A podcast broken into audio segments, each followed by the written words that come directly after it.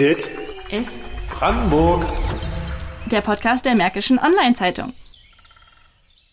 Herzlich willkommen zu einer weiteren Folge unserer Tesla-Spezialwoche des Mod-Podcasts Dit ist Brandenburg.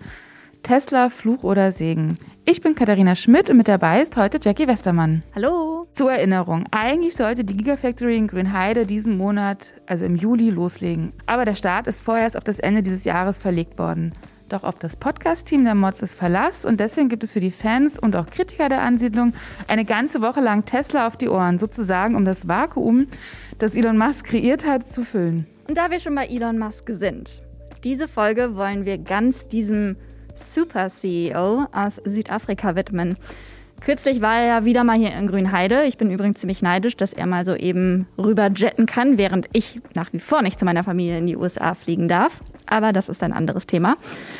Ähm, genau, er war hier, um mal nach dem Recht zu sehen. Und hast du mitbekommen, Kati, dass Tesla-Besitzer und Tesla-Fans am 28. Juni, dem Geburtstag von Elon Musk, in Grünheide ihm zu Ehren eine 50 aus Teslas kreiert haben? Ja, das Tesla Corso.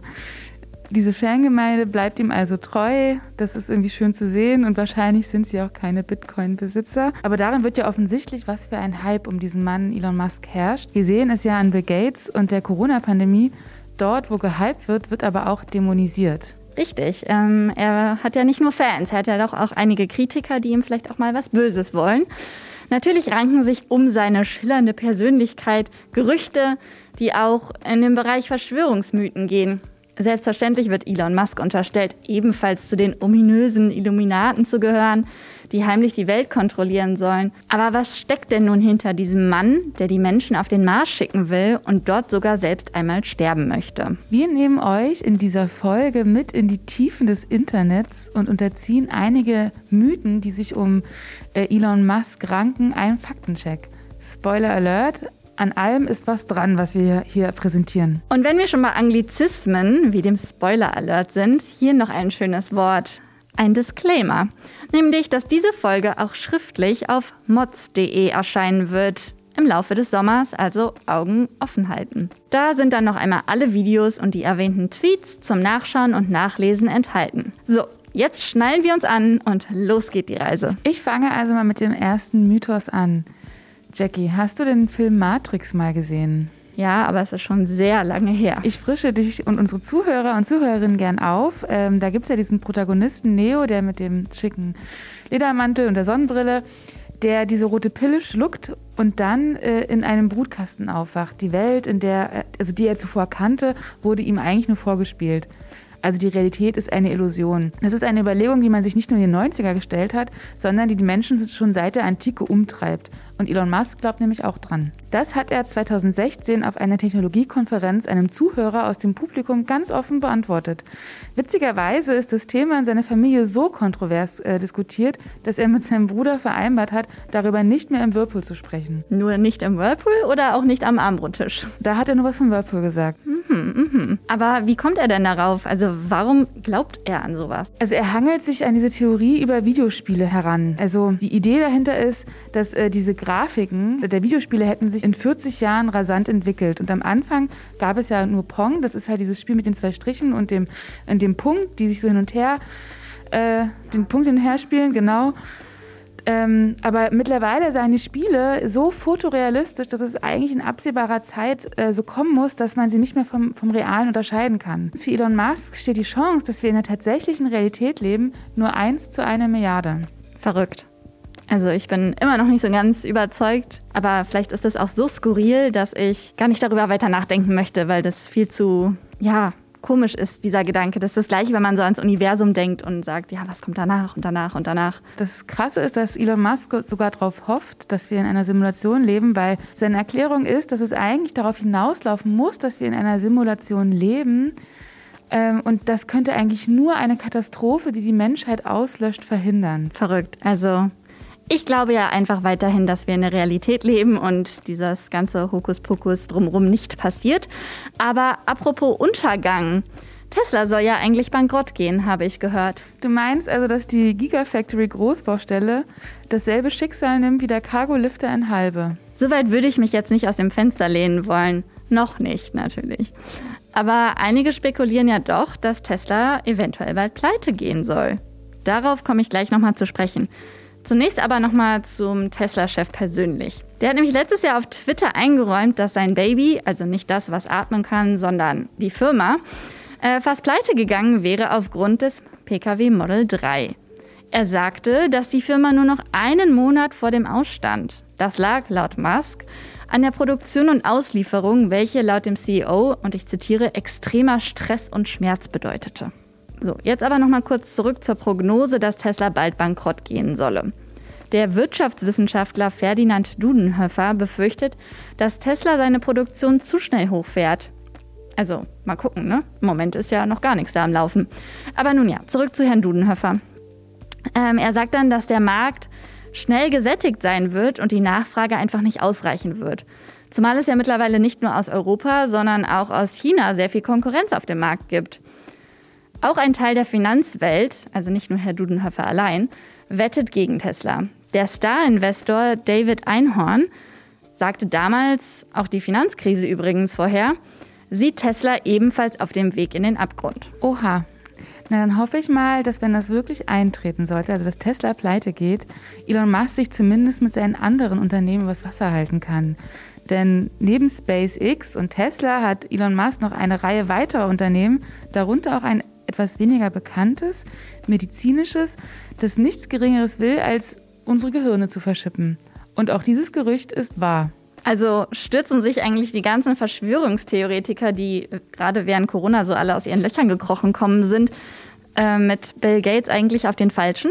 Also wir wollen ja niemanden auf falsche Ideen bringen, aber so absurd es klingt, es ist wahr. Ähm, das Startup äh, Neuralink, ich spreche es einfach mal deutsch aus, ähm, dessen Chef Elon Musk ist, hat mittlerweile eine Art Mini-Computer mit einem Durchmesser von 2,3 Zentimetern entwickelt. Also ich glaube so ein 2-Euro-Stück, 1-Euro-Stück. Wie so eine Fingerkuppe vielleicht? So eine Daumenkuppe? Ja, ich bin nicht so gut in Mathe.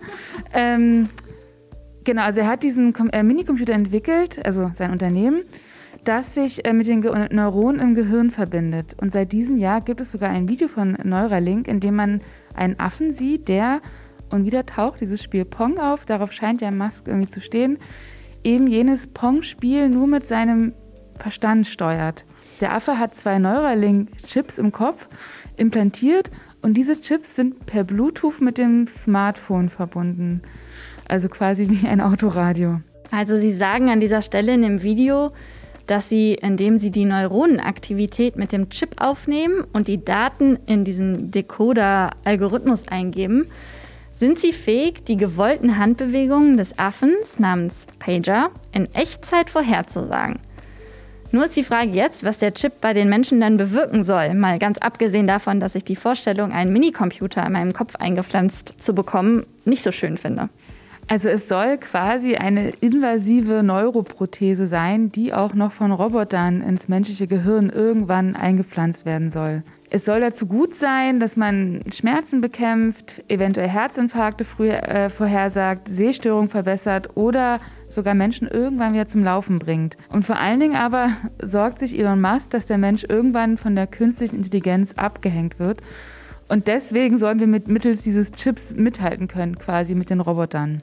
Aha, das klingt alles sehr diffus und auch alles ein bisschen spooky. Elon Musk will ja wie man auch gerade wieder gehört hat, irgendwie alles besser und effizienter machen. Ein ganz anderes Thema, was überhaupt nichts mit Körpern und Neuronensteuerung zu tun hat, ist daher auch für ihn der Umweltschutz. Musk selbst sieht sein Unternehmen Tesla als klimafreundliches Unternehmen an, was er noch einmal betonte, als er schnellere Genehmigungsprozesse von der deutschen Bürokratie forderte. Doch dann haben wir ja eigentlich die Tesla-Gegner in Grünheide, die ja gerade aus Umweltschutzgründen die Gigafactory ablehnen. Also wie geht das jetzt zusammen? Mittlerweile hat sich ja bei vielen genau die gegenteilige Annahme verfestigt. Wirklich öko ist Elon Musk nicht. Und damit sind wir beim letzten Gerücht für diese Folge. Es gibt zwei Seiten der Medaille. Einerseits heißt es für Elon Musk beim Thema Klimaschutz, klotzen statt kleckern. So versprach er im Januar eine Gewinnsumme derjenigen Personen, die herausfindet, wie sich Kohlenstoffdioxid aus der Atmosphäre saugen lässt. Also dafür hat jetzt Elon Musk auch noch Zeit. Ja, Wann schläft der Mensch? Wer weiß es? Aber vielleicht hat er ja schon einen dieser Supercomputer implantiert und dann brauchen wir alle keinen Schlaf mehr.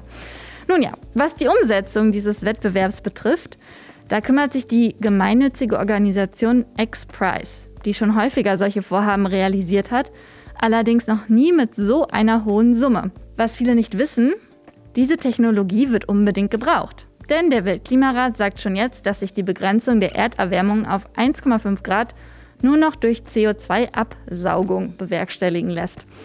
Es müssten im Laufe dieses Jahrhunderts also 100 bis 1000 Gigatonnen aus der Atmosphäre entnommen werden. Also nur zur Info, eine Gigatonne entspricht einer Milliarde Tonnen. Da muss also eine Menge aus der Atmosphäre abgesaugt werden. Und wenn Elon Musk so eine Riesenstange Geld locker macht, dann scheint ihm ja der Klimaschutz schon wichtig zu sein. Na, die Frage ist ja, bringt, ist das Problem im Moment, dass das Geld für diese Art der Forschung fehlt oder gibt es einfach, ist die Forschung an einem Stand, wo sie alles ausprobiert haben und das geht einfach nicht weiter? Also man kennt das ja, wenn man eine große Summe an ein Problem wirft, heißt das noch lange nicht, dass das Problem nachhaltig gelöst wird. Gehen wir auch noch mal auf die lokale Umwelt. Da ist Elon Musk wiederum recht indifferent. Ich erinnere nochmal an seinen berühmten Satz in Grünheide, dass ja nicht diese Bäume wachsen würden, wenn es kein Wasser gäbe. Und das Thema Wasserverbrauch hat sich durch Tesla in Ostbrandenburg ja doch noch einmal deutlich zugespitzt. Und hier möchte ich noch einmal an unsere Tesla-Folge mit dem äh, Umweltökonom Raimund Schwarz erinnern, der ja genau über diesen problematischen Wasserverbrauch von Tesla spricht, auch im Vergleich mit anderen Herstellern von E-Autos. Also wer sie noch nicht kennt, einfach reinhören. Also Elon Musk scheint das Thema Klimaschutz eher global statt lokal zu denken. Somit ist das Gerücht, dass es ihm unwichtig ist, vielleicht nur so halb wahr? Ja, dem würde ich zustimmen. Also ganz amerikanisch sieht er das große Ganze aber schaut offenbar bei so Kleinigkeiten weg, gerade was so seine leichte Naivität beim Wasserverbrauch äh, betrifft. Ja, aber mal sehen. Tesla meint ja, sie haben jetzt ein bisschen nachgebessert in Grünheide. Mal sehen, wo wir Ende des Jahres stehen. Es hat sich zumindest gezeigt heute, dass nicht alles, was absurd klingt, Fake News sein muss. Ähm, und wer weiß, was sich so in den nächsten Monaten noch für Theorien und Mythen über Elon Musk ergeben werden. Vielleicht produzieren wir nochmal eine zweite Folge und nehmen euch wieder mit auf eine Reise durch das World Wide Web. Das war's mit dieser kleinen Elon Musk-Kunde für heute. Wenn euch weitere Mythen einfallen, die wir für euch prüfen sollen, schickt sie uns gerne zu. Entweder per E-Mail podcast.mods.de oder per Twitter modspodcast. Morgen gibt es in unserer einwöchigen Tesla Wundertüte wieder eine Folge. Ihr dürft gespannt sein. Bis dahin. Dit ist Brandenburg. Der Podcast der Märkischen Online-Zeitung.